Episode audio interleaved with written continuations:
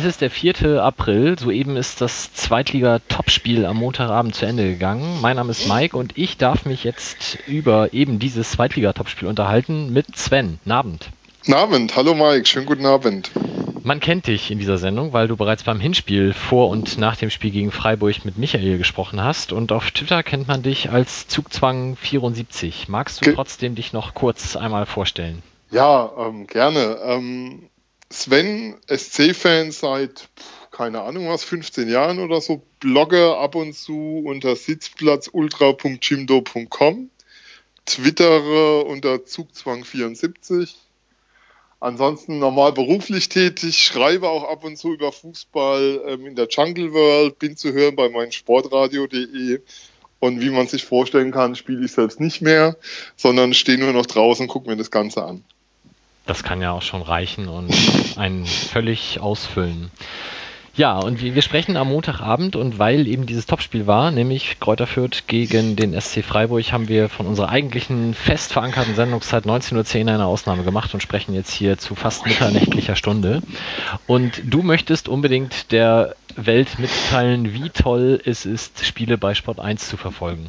Das ist fantastisch. Also Hansi Küpper als Kommentator war absolut okay, aber die Art und Weise, wie Laura von Tora und Christian Beek über Christian Streich geredet haben, nachdem er schon weg war, widerspricht jedem Standard im Umgang, den man haben kann. Widerspricht auch vollkommen der Kenntnis des Trainers des SC, der ja nun schon ein paar Jahre Profi ist. Und ähm, ich kenne ja auch ein paar Journalisten, die mit dem SC zu tun haben. Und wenn man mit denen redet und die kennen Streich auch schon ein paar Jahre, dann weiß man auch, man, wie man seine Dinge einzuschätzen hat, wie man mit ihm umzugehen hat. Und das war mit Verlaub, äh, wenn ich das hier sagen darf, unter aller Sau, was da gerade lief. Und also war die beste ja Werbung für ein Sky-Abo, die man, glaube ich, so im südlichen ähm, Baden-Württemberg machen kann, die man so im Breisgau machen konnte gerade. Das geht gar nicht. Wir haben ja im Schnitt 19,10 Millionen Hörer pro Folge. Mag doch äh, für die 19,10 Millionen davon, die die Sendung nicht gesehen haben. Sag doch ganz kurz, was ähm, im Interview danach passiert ist. Ganz, ganz kurz. Also wir, wir kommen ja vielleicht gleich nochmal zum Spiel und es war wirklich ein extrem schlechtes Spiel von Freiburg. Christian Streich kam eben an, war wenig euphorisiert ob des Sieges, sondern ähm, der ist eben fokussiert auf die Leistung. Die Leistung war heute nicht gut. Also das war ein ganz, war sein Wort nach die schlechteste Saisonleistung. Ob es die war, würde ich jetzt nicht sagen wollen, aber es gehört mit Sicherheit ins untere Drittel dieses Jahres. Und er wurde eben gefragt und hat nur widerwärtig Antwort gegeben und Tabellenführung hat ihn jetzt auch nicht so richtig in Jubel- und Partystimmung gerade versetzt, weil kann, kannst ja auch nichts für kaufen, wenn du jetzt Tabellenführer bist. Und, ähm, und als er dann weg war und schon sozusagen noch ein anderes Interview gel gelaufen war, haben von Tocha, Laura von Tocha und Christian Beck sich nochmal darüber unterhalten, ob es denn in Ordnung sei, pädagogisch, sich so unmotiviert und lustlos vor die Kamera zu begeben als Trainer nach einem Sieg. Und es meinten beide, das wäre nicht in Ordnung und man müsste ja das Positive rausnehmen und Region mitreißen. So vollkommen kenntnisfrei, gerade so, als wäre die Euphoriewelle im Breisgau nicht ganz stark damit verbunden, dass Christian Streich der Trainer ist seit mittlerweile fünf Jahren weiß es gar nicht genau, habe es jetzt nicht auf dem Schirm. ähm, also so vollkommen sinnentleert, vollkommen am Thema vorbei und vor allem das Schlimme ist, du, du sagst deinen Kindern, dass du nicht öffentlich über jemand anders redest, wenn der nicht dabei ist. Und die, die führen das im Fernsehen vor. Das, was du deinen Kindern in der Erziehung relativ früh beibringst, dass man das einfach nicht macht, dass sich das nicht gehört, dass das kein Anstand ist, sondern dass man den Leuten die Sachen ins Gesicht sagen soll, wenn man mit ihnen was hat. Und die machen das halt on air vor, keine Ahnung, wie viele Zuschauer noch da waren. Also ich denke, es sind gerade einige von der Couch gefallen. Aber sich dann beschweren, wenn Trainer keinen Bock auf ein Gespräch haben, das ist dann nämlich wieder die andere Seite. Das sind dann die ersten, die das Ohr voll heulen, wie zickig die Trainer doch sind und dass sie mit ihnen nicht reden wollen. Es war unter aller Kanone. Ja, und da wundert man sich, warum Christian Beek in der Karriere nach seiner fußballerischen Laufbahn so wenig Erfolg hatte, wo er doch so ein kluger Mensch ist. ja. ja. Gut, ja, kommen wir kurz zum Spiel heute. Ähm, die schlechteste Leistung der Rückrunde, sagt Christian Streich. Du, Nein, der Saison. Der Saison, okay, ja gut. Und trotzdem gewinnt man mal eben 3-2 in Fürth. Ich ja. gebe zu, es war jetzt nicht im Vorbeigehen. du hast während des Spiels geschrieben, äh, der SCF spielt so, als hätte er gerade zwei rote Karten bekommen. Ja, weil die letzten, ich weiß nicht, die letzten zehn Minuten, die Mannschaft war komplett platt und stand irgendwie nur noch hinten drin und hat nur noch wild die Bälle rausgeschlagen. Es war offiziell eine Fünferkette nach der Einwechslung von Torrejon. Ähm, es kam dann aber noch Harvard Nielsen, der sozusagen erweiterten Linksverteidiger gab dazu, sodass du irgendwie sechs Leute auf einer Kette hattest. Vorne noch Petersen, ein Stück weiter hinter Grifo und viel mehr war das nicht mehr. Und so spielt eigentlich eine Mannschaft, die in Unterzahl ist und irgendwas verteidigt. Also was jetzt, jetzt sehen wir mal raus, du gewinnst. Das ist großartig. Du schießt drei Tore auswärts, auch geil. Alles fein. Aber so, aber wenn du diese Leistung die nächsten sechs Spiele zeigst, dann kannst du die Relegation buchen, wenn überhaupt. Also weil, okay, es sind jetzt 13 Punkte vor auf, auf euch, sehe ich gerade. Sollte reichen bei sechs Spielen, dass da, dass man dann nicht mehr eingeholt wird. Aber äh, ja, die Leistung war unter aller Kanone. Also es gab keinen Zugriff aufs Spiel, sie haben keine Zweikämpfe gewonnen, sie haben die Abwehr nicht stabilisiert bekommen. Die Außenverteidiger waren langsam, im Mittelfeld waren die Abstände viel zu groß, deshalb war die Mannschaft platt, weil sie einfach viel, viel mehr laufen musste. Also es gab, es war vogelwild und es war ein Spiel, wie ich es beim SC selten erlebe. Und zwar, dass es immer mal wieder Phasen gibt, wo die Struktur in der Mannschaft nicht stimmt, das kommt vor. Und erfahrungsgemäß ist es so, dass die Mannschaft es entweder selbst korrigiert oder dass nach einer gewissen Phase von außen eingegriffen werden kann und das dann sozusagen reguliert wird. Also man schaut, was passiert. Ähm, da sind etliche erfahrene, spielintelligente Typen drin, die die Dinge erkennen und die dann auch das umstellen. Und heute hattest du das Gefühl, so die ersten zehn Minuten waren total gut, dann macht Freis aus dem Nichts das 1 zu 1 und danach war Feuer frei und du hattest nie das Gefühl, dass sie das Spiel mal im Griff haben, dass sie das Spiel mal ruhig gestalten. Also mein Nervenkostüm war heute auch nicht so angegriffen bei so einem Spiel wie jetzt bei, was weiß ich, in Frankfurt, wo es ein ganz enges, knappes Ding war. Weil das war so ein Spiel, wo du in der 80. gedacht hast, es kann immer noch 4-4 ausgehen oder so. Und es kann immer noch was passieren. Es ist aus Freiburger Sicht zum Glück nicht passiert. Alexander Schwulo hat ein Riesenspiel gemacht im Tor, wie auch schon gegen Leipzig. Also der hat jetzt einige Spiele auch gewonnen für Freiburg, muss man einfach so sagen. Insofern wer solche Spiele gewinnt, ist am Ende zumindest vorne dabei. Hahaha, ha, ha, nein. Ähm, ja, aber genau das wollte ich gerade anmerken. Ja. Ich meine, du kannst natürlich jetzt sagen, das hat alles irgendwie auf dem Platz nicht gestimmt und man hat um den Ausgleich gebettelt etc. Aber wenn du dann solche Spiele und das auch noch gerade auswärts und ja. eben in Fürth, was ja nun auch nicht das leichteste Pflaster ist, äh, gewinnt und, und dann 13 Punkte Vorsprung hat, sechs Spieltage vor Schluss.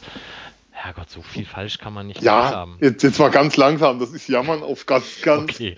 das ist Jammern auf ganz, ganz, ganz hohem Niveau. Aber ähm, das, das Thema ist immer, man muss sich, das Problem, also wie soll ich sagen, das Thema ist ja, dass Leipzig da vorne steht, ist ja klar, aber dass diese Nürnberger 18 Spiele in Folge nicht verlieren und einfach keine Ruhe geben, und du eigentlich Woche für Woche erwartest, dass die jetzt doch aber mal bitte einen auf die Nüsse kriegen irgendwo, egal wo sie hingehen. Und dass sie trotzdem wieder gewinnen, dass sie Spiele wie gegen Lautern daheim, wie gegen Fürth daheim irgendwie in der 85. gewinnen, wo sie über 85 Minuten bis dahin die schlechtere Mannschaft waren. Ja, ähm, das, ist, das ist etwas anstrengend dabei. Das ist, das ist sozusagen das, was, was ich in der Fall, der Maßstab muss schon sein, die Leistung, die du auf den Platz bringst. Dass jetzt drei Punkte rumkommen, ist okay, aber hättest du ein grandioses Spiel gemacht und würdest vielleicht mit einem 2-2 heimfahren, wäre es deutlich entspannter als mit so einer Leistung. Hm. Weil das ist, weil das ist einfach, ja, wie soll ich sagen, ähm, wenn du Chancen kreierst, wenn du dominant bist, wenn deine Struktur stimmt, dann gewinnst du auch irgendwann automatisch, dann gewinnst du auch Spiele mit der Qualität, die der SC hat. Ein Spiel heute nur zu gewinnen aufgrund individueller Qualität, aber nicht aufgrund der Klasse, die du auf den Platz bringst als Mannschaft. Das kann in Fürth mal funktionieren, aber du hast keine Garantie, dass es auch am Sonntag funktionieren wird. Ja, weil da kommt natürlich der immens starke FC St. Pauli, für den das Aber hallo. Saison noch um alles geht und der ja Eure letzte Chance am Spielen- Sonntag, oder? Ja, natürlich. Dann können wir echt auf zehn Punkte rankommen und es sind dann ja noch fünf Spiele. Also, Moment, wenn ihr gewinnt, sind es nur sieben Punkte auf Nürnberg, wenn, wenn die verlieren ja, sollten. das ich weiß gar ja nicht. hast du ja gerade Ja. festgestellt. Aber nach 18 Spielen, ich habe doch mal gelernt, die Wahrscheinlichkeit wird größer, dass man irgendwann dann Das mal verliert. Je länger, ist zwar totaler Quatsch natürlich statistisch, und vor allem sie haben Duisburg daheim am Sonntag. Also wenn sie dann, da wird dann, Ja, ja. Wenn sie da verlieren, dann gibt das einen richtigen Knall. Ihr gewinnt ja auch noch dort. Ja noch, dann sind Ja, es ja nur noch sieben noch- Punkte. Dann sind es nur noch vier Ah, nur noch Punkte, vier weil Punkte. am Sonntag sind es noch sieben.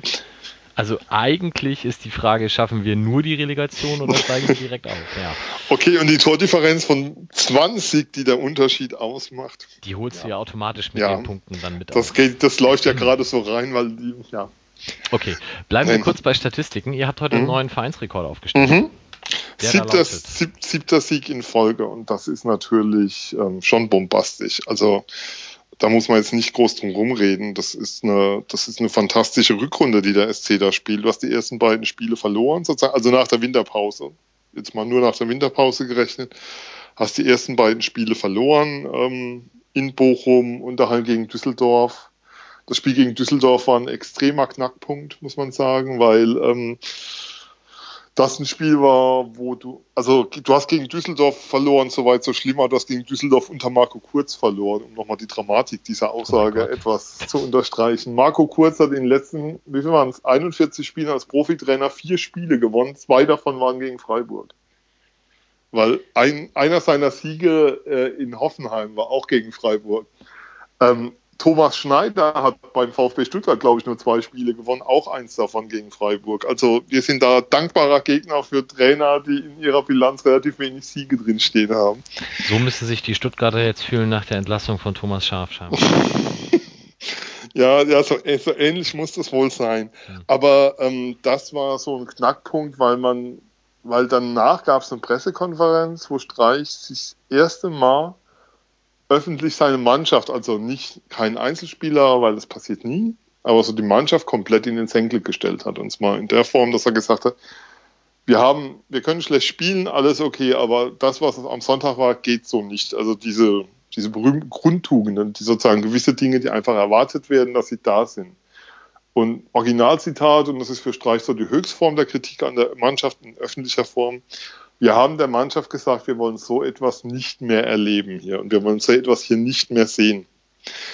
Das ist, jetzt kann man sagen, für andere Trainer und für so einen emotionalen müsste da noch mehr kommen, aber das ist für Streich schon so die Höchstform öffentlicher Kritik, die er an der Mannschaft äußert. Man, der Ton dazu war heftig.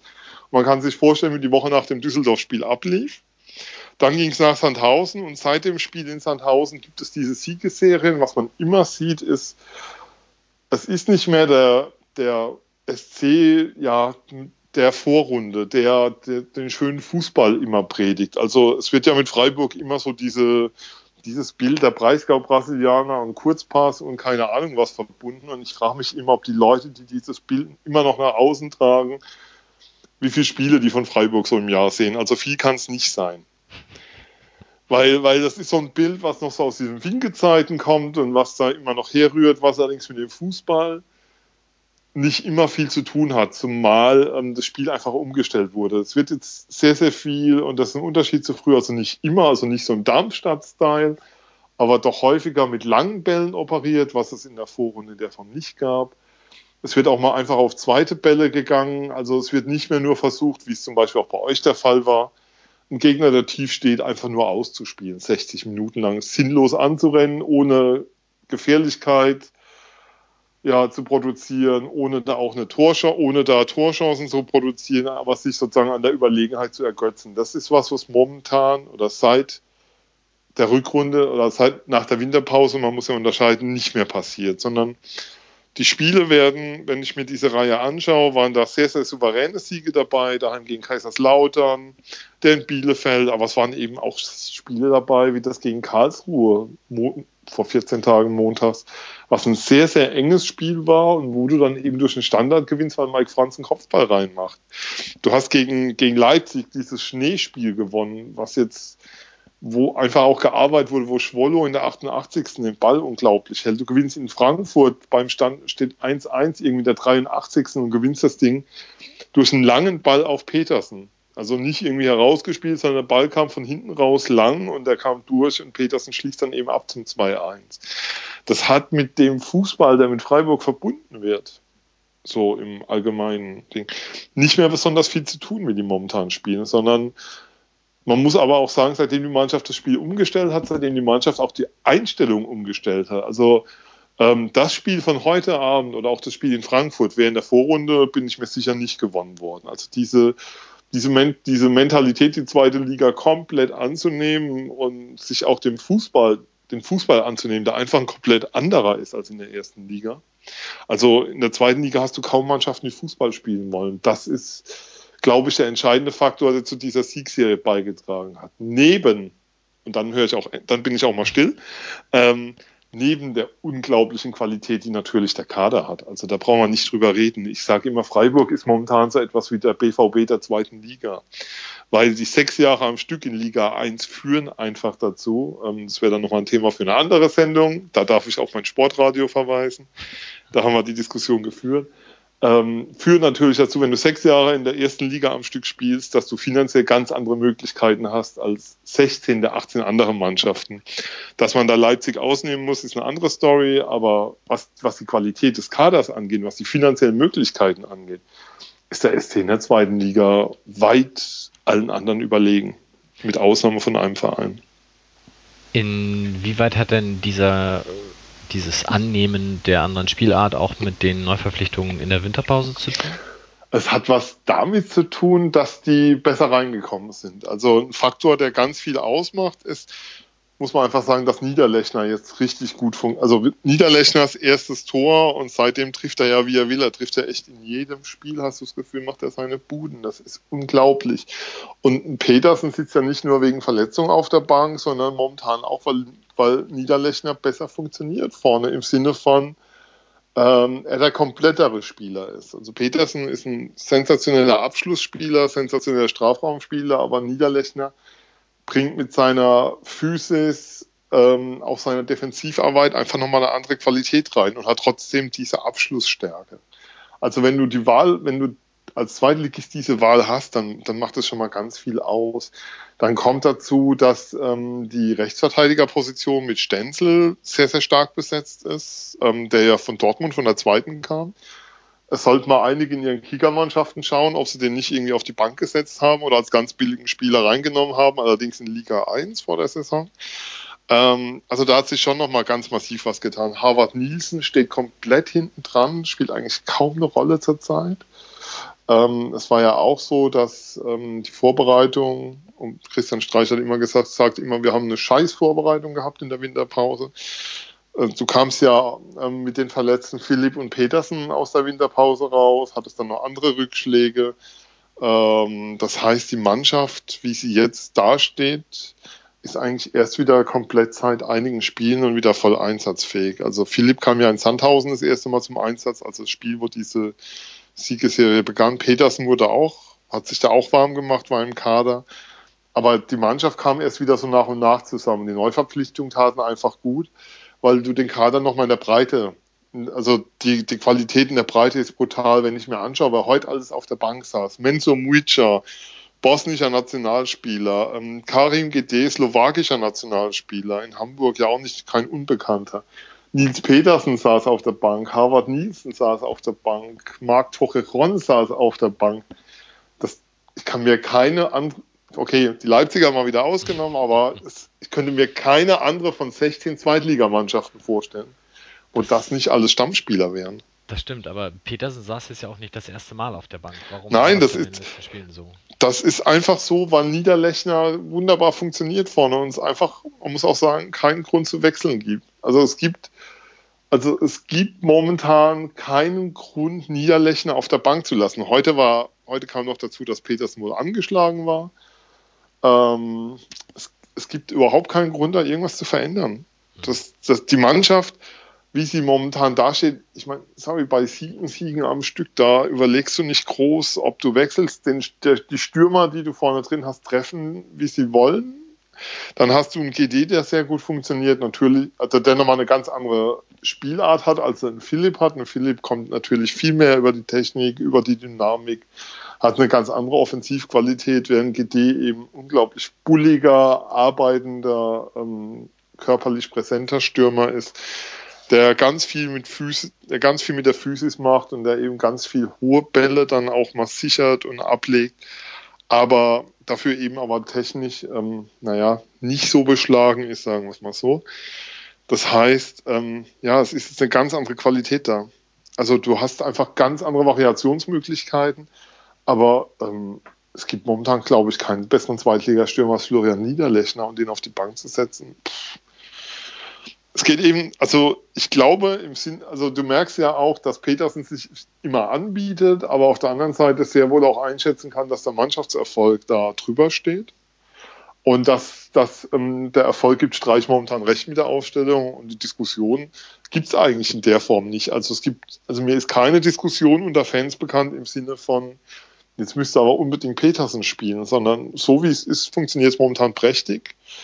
Petersen hat ja das letzte Heimspiel gemacht gegen KSC. Das war, will ich sagen, nicht gut, aber es war insgesamt ein schwieriges Spiel für den SC, weil der KSC sehr, sehr gut gemacht hat an dem Tag. Ähm, Badisches Derby, du hast schon nochmal gemerkt, dafür, dass er einige Spiele abgeschenkt hat in letzter Zeit, da ging es nochmal richtig um was für sie. Und so sind sie auch aufgetreten. Insofern ist das vollkommen okay. Ich habe, ähm, ich, ich weiß, dass andere Kickernoten immer sehr mit äh, hochgezogener Augenbraue verfolgen, aber in dem Fall pflichten die dir auch total bei. Ähm, Niederlechner hat jetzt ja erst acht Spiele gemacht, äh, hat dabei aber sechs Tore geschossen, dementsprechend mit 2,4 auch einen super Notenschnitt. Und tatsächlich hat Maximilian Philipp, obwohl der auch 25 Spiele gemacht hat, was für einen Stürmer meistens dann dazu führt, dass der Notenschnitt irgendwann sich wieder nach unten begibt und nur sechs Tore gemacht hat, ähm, mit 2,79 einen besseren Schnitt als Petersen, der ähnlich viele Spiele hat, dabei 18 Tore gemacht hat, aber eben nur auf eine 2,98 kommt. Also ähm, muss ich auch sagen, also Maximilian Philipp hatte ich bisher nicht so auf dem Zettel, ähm, hat natürlich heute auch ein mhm. Tor gemacht mit einem unfassbaren Schuss. Also ich weiß nicht, inwieweit da. Ich glaube, das war ein echter Miliz. Ja, ob, wie, wie weit Herr Miliz da einen Assist bekommt, aber ähm, trotzdem war der Schuss nicht von schlechten Eltern und ja, nee. der, der, kommt aus der Schule von TB und dann ja. irgendwann Energie Cottbus und ist jetzt aber auch schon seit drei Jahren bei euch. Ja, der ist, der ist noch als U21, der kam damals für die zweite Mannschaft nach Freiburg und ja, ist, ist einer aus dieser Abteilung. Ähm, wir sichten unglaublich gut. Nee, kam schon für die U19, pardon. Und wir sichten einfach unglaublich gut. Ich meine, ähm, was du auch sagen musst, die, der SC hat in 28 Spielen 61 Tore gemacht. Das zeigt natürlich, wo der Schwerpunkt der Mannschaft liegt. Du hast noch Vincenzo Grifo dabei, der eigentlich für mich vor, ich war ähm, nach der letzten Saison zu Gast beim Rasenfunk Royal. Und da war schon so, ähm, das war so, glaube ich, eine Woche nach den Relegationsspielen. Da hast du geweint und, vor Glück, dass der zu euch kommt. Ja, so ein Stück weit. Ich habe den als Königstransfer bezeichnet. Ja. Da war von Petersen und so noch gar nicht die Rede. Auch für mich war nach der letzten Saison klar, Grifo ist kein Zweitligaspieler. Das stimmt. In Sandhausen werden sie sagen, ja, das ist kein Zweitligaspieler, der hat auch in der Oberliga nichts zu tun nach der Schwalbe von letzter Saison. Aber ähm, das ist das. Ich war mir nach der letzten Saison tausendprozentig sicher, dass in die Bundesliga gehen auf einmal. Ähm, in Freiburg dringt ja bei Transfers erfahrungsgemäß so gar nichts nach außen. Auch Hedenstad kam ja zuerst über eine norwegische Zeitung. Ähm, ja, und dann, dann höre ich, der SC verpflichtet Grifo und ich bin fast vom Stuhl gekippt. Also das war wirklich so ein, so ein Jubeltransfer. Natürlich Petersen, da waren ich glaube, wer da in Freiburg nicht emotional war, das dürfte immer noch das meistverkaufte Trikot in der Geschichte, in der Vereinsgeschichte sein, das Petersen-Trikot dieser Saison. Aber Grifo war für mich damals schon, habe ich zu Max gesagt, ist für mich ein Königstransfer, der den Unterschied ausmachen kann, weil das ein Spieler ist, wie du es in der zweiten Liga kaum findest. Mit einer Standardqualität, mit, diesem, mit dieser technischen Fähigkeit, mit dem Schuss, mit dem Auge, mit all dem, was er mitbringt. Der ist ja noch relativ jung. Also ja, die Offensivqualität ist unfassbar, die die Mannschaft auf den Rasen bringt. Ja. Ich äh, erinnere mich dunkel an deine Ausführungen damals. Ja. Das Oh. habe ich auch mit Herrn Grifo nur nickend zur Kenntnis genommen, damals schon. Ja, jetzt, jetzt habt ihr noch sechs Spiele und Mhm. wie, wie du schon sagst, 13 Punkte auf uns. Selbst wenn wir Sonntag haushoch gewinnen sollten, werden wir die wohl nicht mehr einholen. Aber tatsächlich ist ja dieses Dreier-Team da oben in sich noch schwer zu prophezeien, wer da am Ende dann Platz 3 belegen wird, weil Nürnberg einfach diesen unglaublichen Lauf hat. Ja. Wenn wir auf euer Programm gucken, da ist aber auch nichts Unlösbares mehr bei. Also ihr spielt jetzt erst gegen uns zu Hause, dann in Braunschweig, die haben auch mehr oder weniger die Saison beendet innerlich. Duisburg aus anderen Gründen auch zu Hause. Mhm. Ähm, Paderborn auswärts, gut, das könnte noch mal ein bisschen heikel werden, aber da habt ihr ja genug Qualität, wie du eben ausgeführt hast. Dann zu Hause Heidenheim und dann un auswärts an der alten Försterei. Da sind ja 18 Punkte auch nicht unmöglich. Das wären dann, lass mich kurz rechnen, 7 Ja. plus 6, 13 Siege in Folge. 13 Siege in Folge und dann hast du am Ende wahrscheinlich drei Punkte Vorsprung auf Nürnberg auf Platz 3, weil der auch alles gewinnt. Das wäre Ähm, mal was. Ja, du, es geht, der, der alte Satz äh, stimmt einfach. Der Punkt ist ganz ernsthaft, ähm, du musst wirklich das nächste Spiel, sorry, ähm, ich, ich fütter jedes Phrasenschwein, aber mit der Leistung von heute will ich nicht über sechs Siege am Stück reden, wirklich nicht. Dafür war das Spiel so schlecht und ähm, okay, die Mannschaft hat es gewonnen und dass die Mannschaft ähm, Schwolo meinte nach dem Spiel, es wäre ein Dreckschwein-Sieg gewesen und den muss man auch mal mitnehmen, oder Drecksau-Sieg, den muss man mitnehmen und das ist vollkommen okay.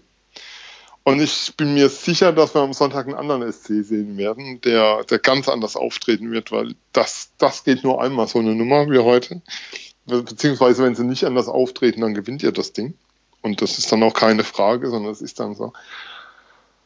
Keine Ahnung, was am Ende reichen wird. Also mit 15 Punkten ist man wohl sicher aufgestiegen. Das ist so eine Rechnung, die man machen kann. Aber allein, dass man diese Punkte braucht, ist ja, es spielen ja alle drei Mannschaften seit der Winterpause. Leipzig hatte ja eigentlich auch nur ganz wenig schwache Punkte drin. Die haben in, die haben in Nürnberg verloren, die haben in Freiburg verloren und ansonsten auch fast alles gewonnen. Ja, und, wo- und noch in einem sehr, sehr schönen Stadion verloren, an einem, war es ein Freitagabend? Ich glaube, es war ein Freitagabend, ne? glaube ja, ja. an einem Freitagabend in Hamburg verloren. Ähm, ja, dann, du, ich rechne da nicht, aber auf der anderen Seite ist auch klar, mit der Mannschaft musst du aufsteigen kommen. Ja. Mit, du musst mit der Qualität im Kader und dem Fußball in die spielen, also es wäre es wäre ein Drama. Also ich habe auch noch keinen gehört, der mir jetzt gesagt hat, äh, bleib doch noch ein Jahr unten. Auf der anderen Seite ist auch klar, ich glaube, der 16. der ersten Liga wird dieses Jahr richtig kotzen. Weil egal wen die kriegen, die werden keinen Spaß haben. Ja, das glaube ich auch. Also das ähm, ist deswegen umso ärgerlicher, dass ein gewisser Verein aus dem Norden scheinbar den Platz 16 vermachen wird. Aber gut, das ist äh, ein Thema in anderen Ja, Podcasts. das, aber ähm, ja, nee, das ist, also es ist durch, ich glaube, ähm, dass der dritte, der dieses Jahr kommen wird in die Relegation, mit wahrscheinlich der stärkste dritte seit Jahren sein wird. Also mit, nee, nicht wahrscheinlich, sondern mit Sicherheit der, der stärkste Zweitligist seit Jahren sein wird. Und dann kann man nochmal über Sinn und Unsinn der Relegation reden. Ich erinnere gerne dran, es gab damals zwei Vereine von 36, die gegen die Wiedereinführung der Relegation gestimmt haben. Der eine war der FSV Mainz und der andere war der SC Freiburg wenn meine Informationen von damals stimmen, ähm, bei der DFL-Gesellschafterversammlung. Es war ja auch damals für die zweite Liga so eine Absicherung nach unten, die man eingeführt hat, weil es gab ja früher vier Absteiger, jetzt hat man noch zwei und einen Relegationsplatz. Mhm. Siehe da. Tja, Ja, also, also ich halte das für kompletten Wahnsinn und kompletten Unsinn, was da passiert, eine ganze Saison nochmal auf zwei Spiele runterzubrechen.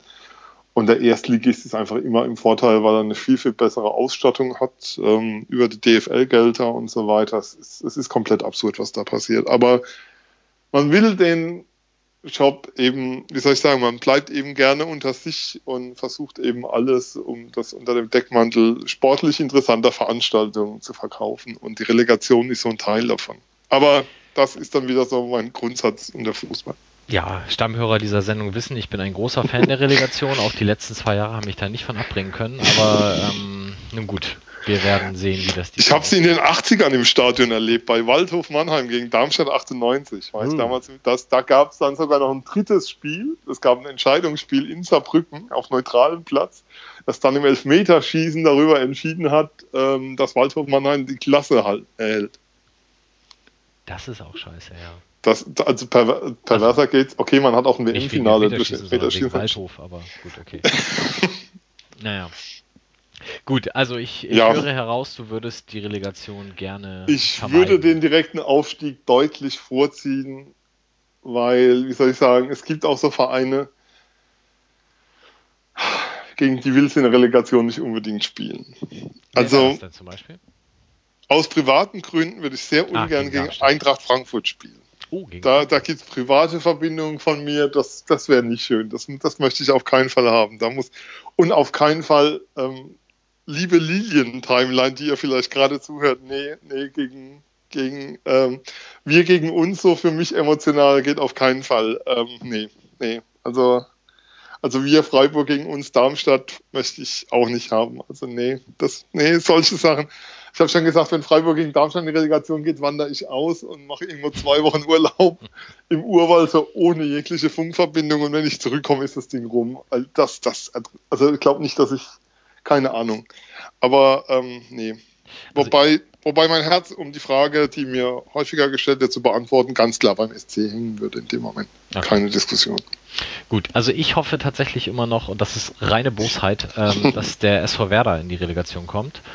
Aber nur in der Kombination mit, er gewinnt auch das Pokalhalbfinale, weil ich dann einfach mal sehen will, was die DFL und DFB mit der Terminierung machen. Ja, sowas ist immer großartig. Und aber Dortmund noch im Europa League-Finale dazu oder so. Ja, aber das ist ja zeitlich entzerrt. Und Pokalfinale, die, die Relegation ist ja mit dem DFB-Pokalfinale so eng verknüpft, dass das. Ist, ist das wieder so Freitag, Donnerstag, Freitag, Donnerstag, Samstag, Sonntag, Montag, diese Genau, also diese Donnerstag Tage. erste Liga, zweite Liga, mhm. Freitag dann zweite, dritte, dritte. Samstag DFB-Pokal und dann eben die Rückspiele. Aber gut, das ist ja. der äh, Sensationshascher in mir, das äh, muss jetzt hier auch nicht. Aber, aber das würde ich auch gern. Also solche Dinge würde man ja allein schon mal gerne sehen, um diese Terminnummern dann zu erleben. Wie was dann so, werden, ja, ja mit, mit so einer Nummer, mit dieser, ach, machen wir doch die, machen wir doch das Saisonfinale noch künstlich interessanter, als es eh schon ist, oder so. Mhm um dann noch sowas zu bauen, dann zu merken, nee, es funktioniert nicht. Das war ja auch vor ein paar Jahren mal die Sorge, als der VfB ins Pokalfinale einzog. Man dachte, dass die eventuell Relegation spielen müssen und sich dann aber noch gerettet haben. Ich glaube, vor zwei Jahren müsste das gewesen sein. Ja, und irgendwie geht sowas immer noch gerade gut. Ja. Und da ist es jetzt ja gerade im Handball und Eishockey so gewesen, dass die Kölner mhm. doppelt belegt war. Und einfach so ein, so ein Ding würde ich der DFL mal gönnen. Einfach nur so aus Spaß. Ähm, wo, wo, kann ich unterschreiben? Ja, siehst du, wir können ja mal eine Online-Petition starten. Gut, gucken wir ganz kurz auf Sonntag. Ich weiß gar nicht, ich glaube von unserer Seite gibt es nicht so furchtbar viel zu erzählen. Wir fahren dahin, für uns ist die Saison mehr oder weniger durch. Äh, Evalin hat auch gesagt, zu Hause sind wir in der Bringschuld. Das sind wir dann bei euch auch nicht. Mhm. Von daher rechne ich da wirklich nicht mit furchtbar viel. Gibt es bei euch irgendwas, was wir wissen sollten? Irgendjemand noch verletzt, gesperrt? Ähm, Chico Höfler hat sich die fünfte Gelbe abgeholt vorhin noch. Der fällt aus am Sonntag. Okay. Der wird im, das ist, das ist relativ schwierig zu ersetzen, weil Julian Schuster so ein Dauerverletzter ist momentan. Ah. Also, ähm, der sozusagen der natürliche Ersatz wäre dafür. Und das ist schon ein Thema, wie, wie kriegt man das aufgefangen? Also da bin ich mal gespannt. Also es ist, es gibt so die Möglichkeit, dass GD auf der 6 dann spielt oder dass Torrejon dann auf die 6 rückt. So groß ist die Auswahl da momentan nicht auf der Position. Das, das, das, ist tatsächlich der einzige außer Schwulu, der alle Spiele gemacht hat bisher bei euch. Ja, und ist auch Kapitän in der Mannschaft, ist so, so ein Kopf, also ein sehr unauffälliger Spieler, aber einer, der eine sehr, sehr hohe Präsenz hat, hohe Ballsicherheit auch so eine typische Freiburger Geschichte, kam aus der Freiburger Jugend hoch, ist dann zu Erzgebirge Aue gegangen, hat in, war, hat in Aue gespielt, als die Leihe auslief, ist er zurück zum SC und man hat gesagt, naja, ähm, wäre für dich vielleicht besser, wenn du irgendwo dir einen neuen Verein suchst und er so, nein, hat noch Vertrag, er möchte sich durchbeißen und wie das dann in Freiburg so ist, man schickt keinen Spieler weg und man setzt auch kein Straftraining an, sondern die kriegen dann ihre Chance. Und der hat sie ganz brutal genutzt und ist jetzt Stammspieler, hat vor kurzem einen Vertrag verlängert bis 2019, Kapitän.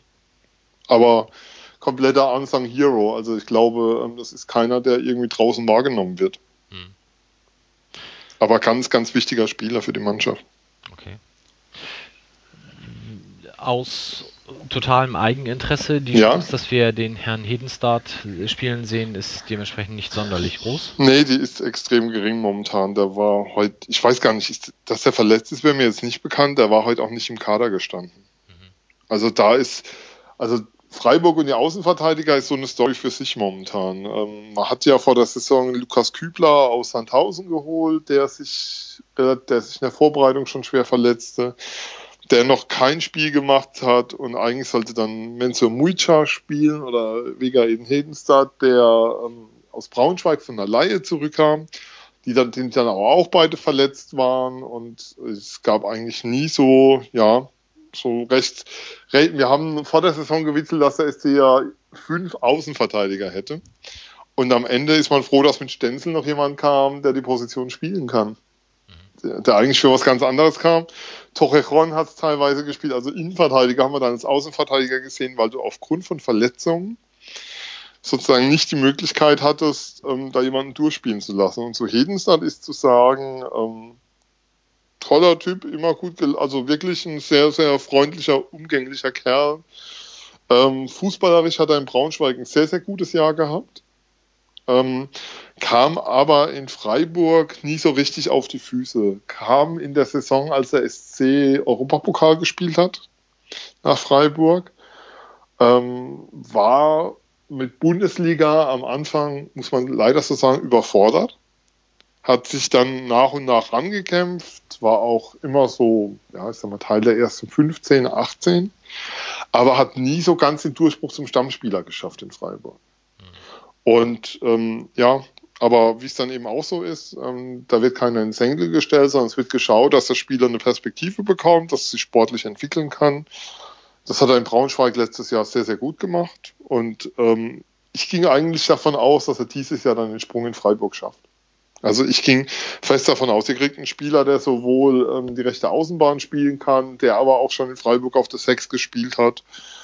Und ja, und der total willig ist, der, der Geschwindigkeit hat, Technik, naja, ähm, der Pass ist nicht ganz so gut, Kopfballspiel könnte ein bisschen besser sein, deswegen ist auf der 6 manchmal ein bisschen verloren und der mehr über die Dynamik als über die taktische Disziplin kommt, sagen wir es mal so. Ja, Evalin hat ihn als polyvalenten Spieler bezeichnet. Ja, das, ist ein sehr schöner Begriff. Den nehmen wir da immer gerne für, aber vielfältig einsetzbar, ja, ist er absolut und, und ist wirklich auch ein sehr, sehr guter Typ, an dem, glaube ich, auch die Fans ganz, ganz viel Spaß haben werden im Umgang mit ihm. Ja, ist, ja, allein frisurentechnisch auf jeden Fall. Aber, aber hallo. Und nee, cool, cooler Norweger, cooler Junge. Also kann man, kann, ja, es ist einfach auch hier wieder, ähm, warum, soll, warum soll man krampfhaft irgendwas Negatives über einen Spieler sagen, wenn es es nicht gibt? Nein, einfach alles Gute für ihn, viel Spaß und viel Spaß mit ihm für euch. Ja, da sind wir gespannt, was wir dann da nächstes Jahr an ihm haben werden. Ähm, wir, wir, können damit die Saison eigentlich abhaken, weil ich denke, wir haben alles besprochen. Wir werden Vierter oder Fünfter, ihr werdet Erster oder Zweiter, damit ist alles gesagt. Ich will die Radkappe. Also wenn oh, Aufstieg, ja. dann, dann, dann diese, diese, diese Radkappe muss sein. Da fehlt kein, nee, nee, die muss, wir haben, wir haben sie ja schon mal geholt irgendwann und haben sie damals so Pappteile verteilt, die du beim Spiel hochhalten konntest. So diese, mit dieser Felge drauf. Und ich hätte die gerne nochmal, einfach wegen dieser, wegen dieser selten bescheuerten Aufstiegsfeier, die es dann mit Konfetti und so im Stadion gibt. Und die würdest du dir dann gerne im Heimspiel überreichen lassen oder erst an der alten Försterei? Ähm, ich nehme sie gerne schon im Heimspiel, wobei das würde ja heißen, dass man zwei Spieltage vor Schluss ähm, mindestens dann vier Punkte vor, also am vorletzten Spieltag vier Punkte Vorsprung hat. Mhm oder sozusagen schon mit sieben Punkten Vorsprung in dieses Spiel reingeht auf den dritten. Genau. Also ich würde es dann im Heimspiel schon nehmen. Das wäre sehr nervenschonend, weil so letzter Spieltag Berlin, äh, Nerven und so. nee, nicht zwingend, muss nicht sein. Würdest du nach Berlin fahren? Ich weiß es nicht. Ähm, kann, kann, gibt eine große Wahrscheinlichkeit, dass, also denke schon. Also, also wenn, also so, es gibt als Event- und Erfolgsfan, gerade beim SC Freiburg, als Erfolgsfan muss man sich natürlich die guten Spiele raussuchen, sei es Europapokal in Portugal oder sei es dann eben ähm, 34. Spieltag Union Berlin, alte Försterei. Zumal das, zumal die Union-Auswärtsspiele ja eigentlich immer eine Reise wert sind, muss man einfach sagen. Ja, ja okay. Ähm, zwei Themen habe ich noch. Zum einen nochmal mhm. auf den SC bezogen, ein Stadionneubau. Ich habe vorhin ein bisschen gegoogelt, so furchtbar viel kriegt man da momentan an Infos nicht mit. Ihr hattet letztes Jahr den Bürgerentscheid, der positiv genau. ausfiel und seitdem ist so ein bisschen Stillruht der See in der Öffentlichkeit. Ja, also man muss etwas ausholen. Freiburg wird ein neues Stadion bekommen nach momentanen Plänen. Die Pläne sehen vor 30.500 Zuschauer, Platz für 30.500 Zuschauer. Nee, 35.000 Plätze sind, sind, sozusagen der Plan des Vereins.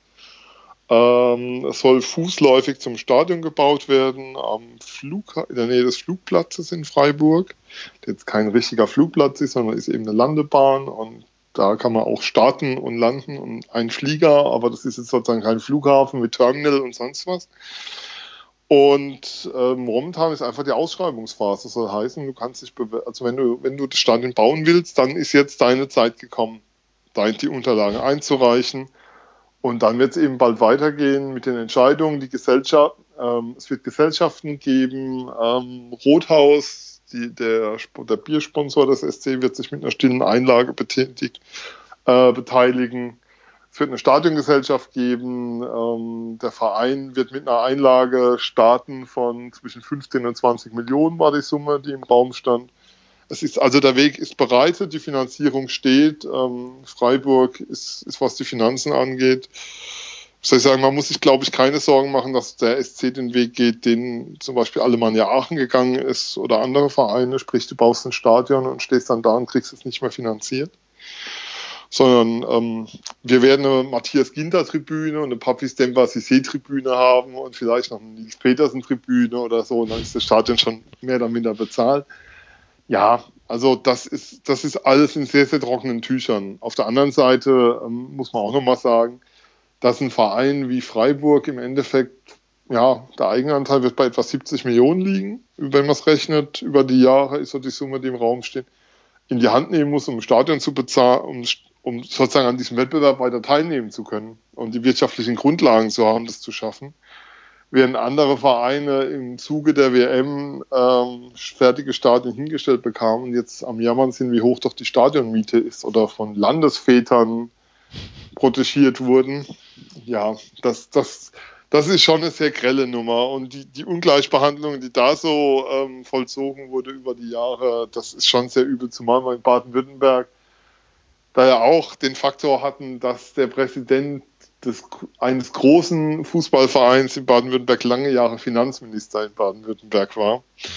Und ja, also sprich, da auch Verknüpfung war, da auch eine sehr große Nähe zum DFB war und ja, und der SC eben viel über Eigenmittel gemacht hat. Solche Stories kennt er ja auch. Und ähm, du aber auf Dauer trotzdem abgekoppelt warst, egal was du auf die Beine gestellt hast mit deiner Arbeit. Also, und deshalb ist jetzt diese Stadion einfach notwendig und muss jetzt auch kommen. Okay, aber ein Plan, wir eröffnen das zur Saisonbeginn 2017 oder so? Nein, ähm, es gibt, der, von, die Rede war immer von 2019. Oh, okay. Das ist so 18, 18, 19 ist so, glaube ich, also früher werden wir es nicht sehen. Also es ist natürlich auch klar, ähm, wenn es sozusagen ein Planfeststellungsverfahren geben wird, dann wird es nochmal entsprechende Einwände und Klagen und sonstiges geben und es kann sich dann schon nochmal hinziehen. Das ist ja auch vollkommen unbenommen und vollkommen demokratisches Recht, was bitte dann auch in Anspruch genommen werden soll. Wenn dann Dinge zu klären sind, dann müssen die vorher geklärt werden, bevor mhm. gebaut werden kann. Also ich bin jetzt kein Fußballfan, der sagt, wir setzen mal kurz irgendwie die Rechte der Anwohner außer Kraft, nur damit da möglichst schnell das Stadion entsteht. Also, okay, nee, klar, aber nee. ich hätte gedacht, das wäre jetzt mit dem Bürgerentscheid dann schon größtenteils vom Eis, aber das kann alles. Ja, aber, aber es ist, aber der Bürgerentscheid ist ja nur sozusagen nur erstmal, ob das Stadion dort an dieser Stelle gebaut wird und wie sozusagen und weitere Teile, also ob der Gemeinderat sozusagen den Auftrag dazu geben soll. Und die Finanzierung und so weiter ist ja Sache des Gemeinderats und des Landes und des, des, des SCs. Und dann geht's ja, dann muss man nochmal ein Planfeststellungsverfahren gehen, wenn sozusagen die Architektur wenn sozusagen entschieden wurde, wie das Stadion aussehen soll, wie die Architektur aussehen soll, wie die Parkplätze genau angelegt werden, wenn sozusagen diese Pläne dann auf dem Tisch sind und man das genau sehen kann. Hm. Okay.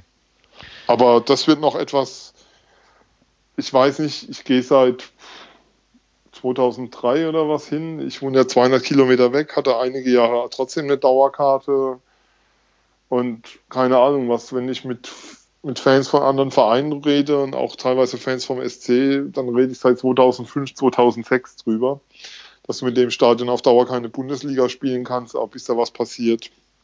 Manchmal malen Mühlen sehr, sehr langsam. Also man muss schon sagen, mit dem Stadion und der Infrastruktur, die das Stadion bietet, ist der SC selbst in der zweiten Liga maximal im Mittelfeld. Und was man leider auch sagen muss, ähm, der Gästeblock, ich höre es immer wieder von allen Seiten, ähm, ist wohl mit der schlechteste im deutschen Profifußball. Ich selbst war natürlich noch nie drin. Ist jetzt nicht sozusagen mein Ort, um ein Spiel zu gucken, aber ich höre immer wieder von allen Seiten, der Gästeblock in Freiburg ist der schlechteste im deutschen Profifußball. Kann man sich nur für entschuldigen. Wird, wird auch da dringend Zeit, dass da was passiert am Stadion. Es, es gibt wohl Besserung irgendwann. Bald, hoffen wir.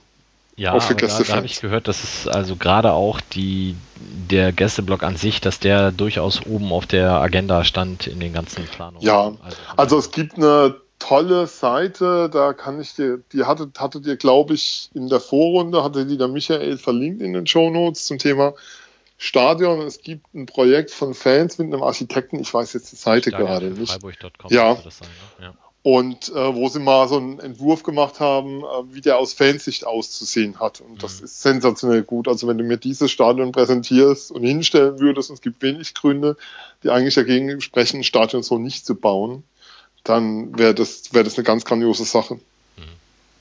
Na, dann gucken wir mal. Ja. Letzter Punkt. Du schreibst nicht allzu viele Blogartikel, aber wenn, dann haust du mal einen raus, wie jetzt kürzlich, als der Herr Roger Schmidt sich äh, mit dem Schiedsrichter Felix Zweier angelegt hat. Mhm. Da hast du eine ganz spannende Geschichte erzählt aus deiner eigenen Schiedsrichterkarriere, die schon ein bisschen zurückliegt. Erzähl doch mal. Ähm, man muss vielleicht ausholen, ich bin mittlerweile knapp über 40. Das sieht man mir jetzt im Radio nicht an, aber es ist so äh, und habe gepfiffen in der Zeit, ich war Schiedsrichter von, ich glaube, 14 bis 19 oder 14 bis 20, also in sehr jungen Jahren. Und hatte das Erlebnis, und dass ich ein D-Jugendspiel gepfiffen habe und mit dem Verein schon so manche Spiele hatte und es nicht immer reibungslos lief und der Betreuer sehr lautstark war von außen ich ihn mehrmals ermahnte und dann hinging und ihn sozusagen hinter die Barriere verwies, also hinter diese Balustrade, die da ist. Und er gesagt hat, nein, er geht nicht dahinter, er hat die Fürsorgepflicht für seine Spieler, er geht nicht hinter. Längere Diskussion. Er ging einfach nicht dahinter. Ähm, ja, ich habe das Spiel weiterlaufen lassen. Das ist eine Szene, ähm, die, die ich, ich habe einiges andere vergessen, aber aus meiner Geschichte als Schiedsrichter. Auch diese Szene habe ich nie vergessen. Und diese Szene werde ich wohl auch nie vergessen. Und dann gab es eben diese. Ich bekam es per Push-Meldung aufs Handy, was passiert ist in Leverkusen. Und mache den Fernseher an. Und sehe das und denke sofort an diese Szene zurück von mir damals und denke, hätte es doch damals schon Felix Zweier gegeben, der irgendwie zwei Jahre vorher, drei Jahre vorher oder von mir aus auch drei Tage vorher das Spiel genauso abgebrochen hätte und genau so ja, Haltung bewiesen hätte in dem Moment gegenüber dem Trainer. Das war ja sehr unzweideutig, sein Auftreten an der Stelle und total vorbildhaft.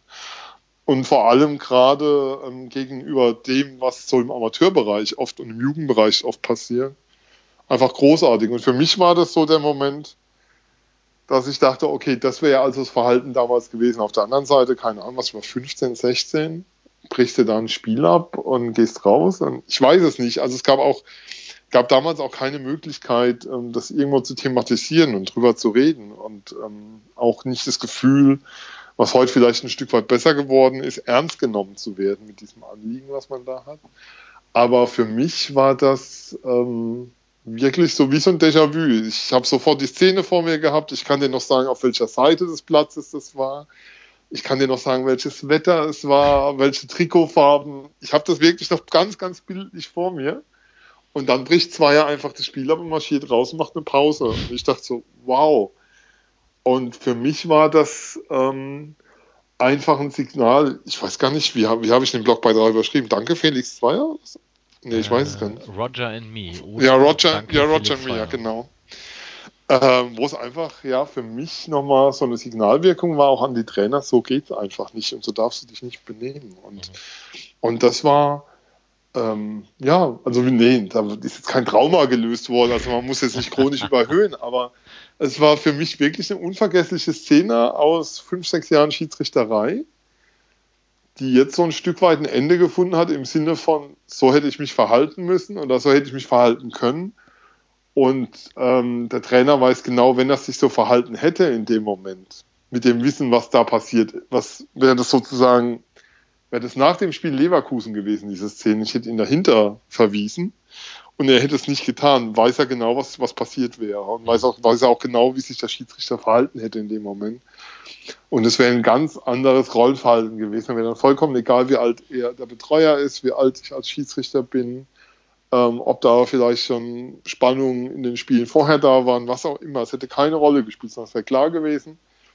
Wenn du nicht dahinter gehst, wird das Spiel unterbrochen und dann gucken wir erstmal weiter und du wirst so schnell keine Jugendmannschaft mehr betreuen in den nächsten Wochen. Hm. Hast du nach dem Artikel da noch irgendwie Reaktionen von, keine Ahnung, anderen Schiedsrichtern oder Trainern bekommen? Ähm, ich bin privat sehr gut befreundet mit Alex Feuerherd, wahrscheinlich viel bekannt von Colinas Erben. Habe mit dem nochmal lang drüber gesprochen, der gesagt hat, ähm, der Artikel spiegelt sehr genau wider, äh, was er so eine Reaktion bekommen hat von Amateurschiedsrichtern, die durch die Bank sehr, sehr froh darüber waren, über die Reaktion, die Zweier gezeigt hat, weil, weil ihnen das auch eine Form von Autorität und Stärke nochmal gibt in diesen Situationen, die leider oft vonnöten ist. Das ist so die eine Nummer. Die andere Nummer ist, es gab ähm, von der schreibenden Zunft einige Reaktionen, also sei es Redakteure vom Kicker oder von anderen Med Magazinen, die sich in dem Rahmen beschäftigen, die das nochmal einen sehr interessanten, sehr spannenden Einblick fanden. Ähm, und ich so meine Einschätzung teile. Also ich glaube einfach, Schmidt hat überhaupt nicht abschätzen können, was da passiert. Und sie sind komplett über den Kopf gewachsen. An der Stelle. Also sozusagen, was danach passiert ist und die Ergebnisse von Leverkusen haben das ja dann auch wieder gespiegelt in den Wochen danach. Und ähm, ja, also das, das war so die Reaktion, die kam. Also mein Blog hat jetzt nicht die Verbreitung nach draußen, dafür ist, er zum, ist die Seite zum einen viel zu hässlich. Zum anderen schreibe ich sehr, sehr wenig, ähm, aber wenn, dann versuche ich eben halt immer was sozusagen, was mir auf der Seele brennt, mit Impact dann auch reinzugeben und nicht nur irgendwie zu schreiben, wie jetzt gerade das Wetter ist oder so, sondern schon auch ja, von mir da was reinzugeben. Das ist schon so mein Ziel dann auch. Und ja, und die Reaktionen, die kamen, ähm, haben sich sehr auf Twitter und Facebook, also sozusagen auf meine Blase beschränkt, einerseits. Auf der anderen Seite, ähm, die Verbreitung, die der Artikel erfuhr, war enorm. Also, was, das, das ist immer so wo du das Gefühl hast, ähm, du hast so einen Punkt getroffen, ähm, den dann Leute auch nachvollziehen können. Also, ich glaube, es war auch meistgeklickter Link bei äh, Fokus Fußball. Mhm. War der vorher, wo ich so mal die Frage angestrebt habe, wann wurde eigentlich aus Fußball, wie war es, wann wurde aus Fußballspielen irgendwie nur noch gegen den Ball arbeiten? Ähm, also das, das, da, da gab es dann schon die Reaktion, aber ich kann jetzt nicht sagen, was da kam. Und von eh, mit ehemaligen Schiedsrichterkollegen habe ich so gut wie keinen Kontakt mehr, okay. also gar nicht mehr. Ja, also sehr spannend. Ich äh, stehe ja quasi, obwohl ich jetzt auch 40 mhm. geworden bin, am Anfang meiner Schiedsrichterkarriere und äh, habe das sehr gerne gelesen und ja, bin gespannt, ob sich da noch irgendwas entwickelt, auch ja, generell in der Zusammenarbeit Trainer, Schiedsrichter in den nächsten ein, zwei Jahren. Ich glaube einfach, ähm, dass das ein wichtiges Signal ist, dass das, was Zweier da gemacht hat, vielleicht das Signal war, dass die Schiedsrichter gebraucht haben, ein Stück weit. Also zumindest was die Amateurschiedsrichter gebraucht haben. Ich glaube, ja. es geht gar nicht so drum, jetzt in der Bundesliga, dass das nochmal passieren wird, sondern es geht darum, was jeden Sonntag in den A-Klassen, B-Klassen, Bezirksligen und bei den Jugendpartien passiert, dass das da eher nochmal unterstützend wirken kann und helfen kann. Und, und dafür war das ein sehr, sehr starkes Signal und ein sehr, sehr hilfreiches Signal auch. Jo, das glaube ich auch. Sehr schön. Vielen Dank, Sven. Hat mir sehr, sehr, sehr gerne, Mike. Vielen, vielen Dank. Ich, ich sage schon mal vielen Dank für die Einladung. Sehr, sehr gerne. Ich bin gespannt, wie das Sonntag ausgehen wird und äh, wir sprechen dann bestimmt nächste Woche nochmal darüber, wie es denn ausgegangen ist und ob es dann tatsächlich nur noch 10 Punkte auf uns sein sollten. Ähm, Ähm, wenn es, es, vor allem viel wichtiger ist, ja, sind es dann sieben auf Nürnberg. Ach so, ja, stimmt. Ihr, ihr holt doch, also, oder, oder der Deal ist, ihr holt Leipzig noch ein und Leipzig und Nürnberg machen dann den dritten unter sich aus und wir steigen zusammen auf. Ah, ich will ja unbedingt, dass Leipzig aufsteigt. Ich will ja einfach dieses Spektakel haben, dass die ganzen Erstligisten sich da jetzt konkret zu RB verhalten müssen. In, wie auch immer. Also deswegen würde ich dann tatsächlich, wenn wir aufsteigen, sollte Leipzig bitte mitkommen, auch wenn das heißt, dass wir die dann noch ein Jahr in der Backe haben, aber ähm, die sollen bitte hoch, damit sich alle Vereine irgendwie zu RB verhalten müssen. Das wäre mir schon ein Anliegen. Ach, ich glaube, das wird ganz lustig. Wenn dann Rudi Völler irgendwie sowas erklären, vor allem, was ja auch klar ist, wenn die aufsteigen, werden die ja einkaufen, wie es glaube ich noch, also das wird ja absurd. Also Rangnick meinte ja vor der Saison, er denkt ja bei einem eventuellen Aufstieg, bei eventuell, ich weiß gar nicht, ob er eventuell damals gesagt hat, aber schon in den Kategorien von Götze und Klopp. Das waren die Namen, die er damals genannt hatte. Vor dem ersten Zweitligaspieltag wohlgemerkt. Ähm, das kann lustig werden in der Sommerpause, was dann passiert.